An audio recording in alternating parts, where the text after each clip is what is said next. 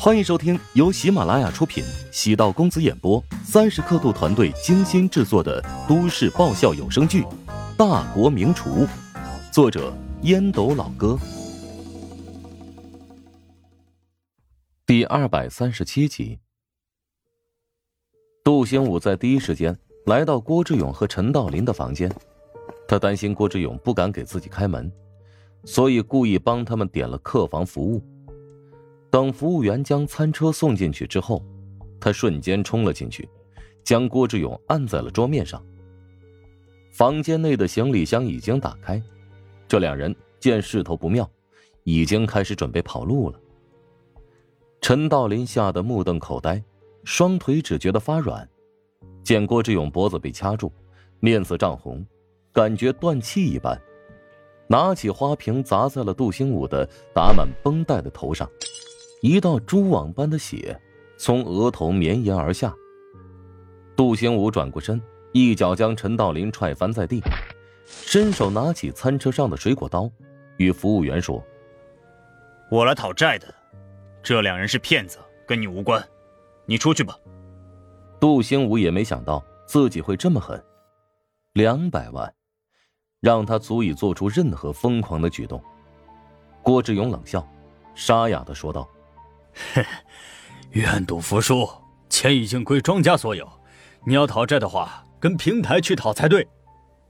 你是不是故意玩我？后台账户你看到过，我们也投了八百万进去，谁能料到黑马竟然这么狠？小兄弟，留得青山在，不愁没柴烧。你千万不要做出偏激的行为。两百万而已，以后有的是机会翻本。杜兴武颓然的放开郭志勇。痛苦的捂着头上的绷带。那些钱，都是我跟亲朋好友借的，现在我该怎么办？如果你胆子够大的话，以后就跟着我吧。别的不敢说，区区两百万，我还不放在眼里。人在湖边走，哪有不湿鞋呀？这次跟头我认栽，但天下赌局千千万，只要捞一笔，就足以咸鱼翻身。就看你敢不敢跟定我。杜兴武眼神中露出复杂之色，似乎在做内心斗争。损失了两百万，我已经无颜再见亲朋好友。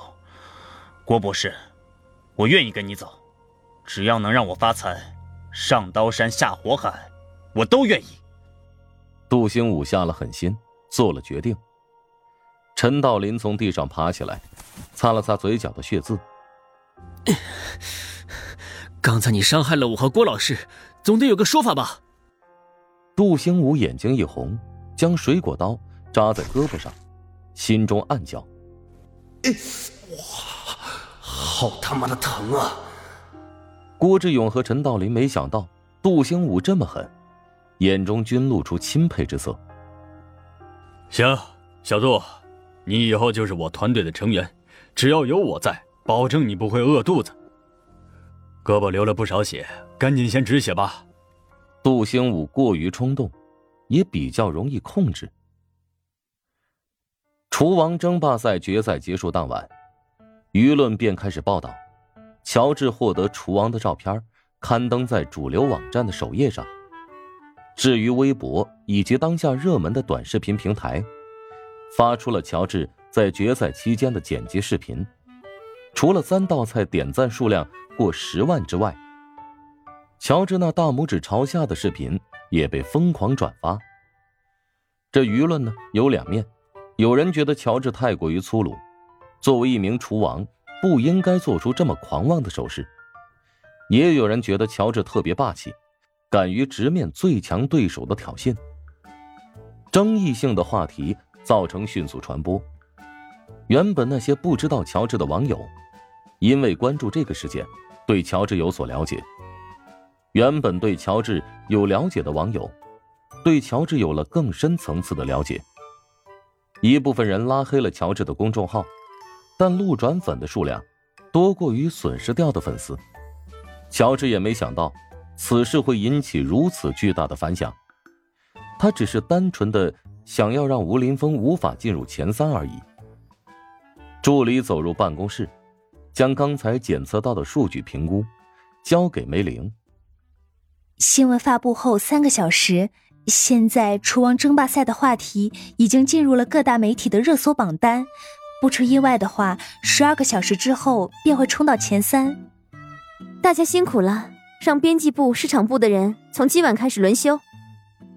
老大，您为了这件事情耗费了太多精力了，现在交上了完美的成绩单，也可以稍微放松一下了。等助理离开办公室之后，梅玲嘴角浮现苦涩。现在除了工作，好像一无所有。梅玲拨通穆晓的电话：“今晚能不能收留我？”“可以啊，需要我来接你吗？”“不用，大约半个小时就到。”“哎，等等，现在乔治应该已经结束庆功宴了吧？要不你把他背过来，让他给咱们准备一顿夜宵？”“滚！穆大小姐，我必须提醒你哈，乔治已经结婚了。”“是，结婚又如何？”我贪恋的又不是他身体，而是他的厨艺。OK，你呀，还是等待芬姐的狂轰乱炸吧。网上已经有你今天在现场观看比赛的照片，以及你和乔治共同上别克商务的合影。虽然你包装的很严实，但你的保姆车透露了身份。你和乔治都是公众人物，闹出绯闻会对你的事业有影响的。哎，你还真是天生的乌鸦嘴啊！芬姐给我打电话了，不跟你聊了，你赶紧过来吧。哎，记得带几罐啤酒还有烧烤，家里没什么余粮了。接通芬姐的电话，穆小已经做好了挨骂的准备。亲爱的，对不起，我又无组织无纪律给公司制造麻烦了。相信以你的实力，可以迅速将负面碾灭在萌芽状态。爱你。穆小语速极快的说道，态度要多卑微便有多卑微。一向口齿伶俐的芬姐沉默了数秒。穆小啊，你能不能让我省点心呀？就算制造绯闻，也要找一个合适的对象，对不对啦？圈内那么多顶级流量明星想约你吃饭，你为什么不去碰瓷啊？非要跟一个结过婚的厨子混在一起？阿芬，你可以侮辱我，但不能侮辱我的朋友。厨子怎么了？难道天生就比别人矮一头？厨师在我眼里那是特别高贵的职业，是制造美食的工程师。这件事情我不给你擦屁股了，你爱怎么着就怎么着吧。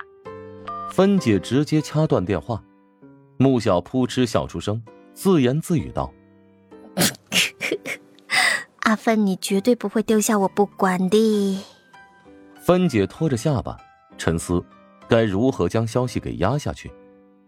此次暗中推波助澜的人。路子比较野，是从几个传统论坛上发布的消息，自己认识的人不多，看来只能找企业负责宣传这一块的熟人帮忙运作了。穆小是经纪公司的台柱子，如果他被谣言影响到收入，会直接影响经纪公司的财报，相信公司那边不会坐视不理。芬姐拨通了庞冰的电话。现在网上有很多关于穆小的谣言，还请你赶紧控制一下啦。嗨，我也关注到了，不过这个新闻问题不大。穆小不是刚跟那怀香集团签署形象代言人广告吗？刚才我还跟怀香集团那边的负责人沟通过，希望啊以此事作为热点，到时候签约仪式上对外澄清谣言，对双方都是不错的好事儿。穆小一向以零绯闻获得粉丝的支持啦。这么无中生有的炒作，对粉丝是一种伤害呀！嗨，如果穆小愿意接受适当的炒作，他的人气和影响只会是更上一层楼的。那，请你放心吧，此事在掌控之中，我们也要尊重金主的要求嘛。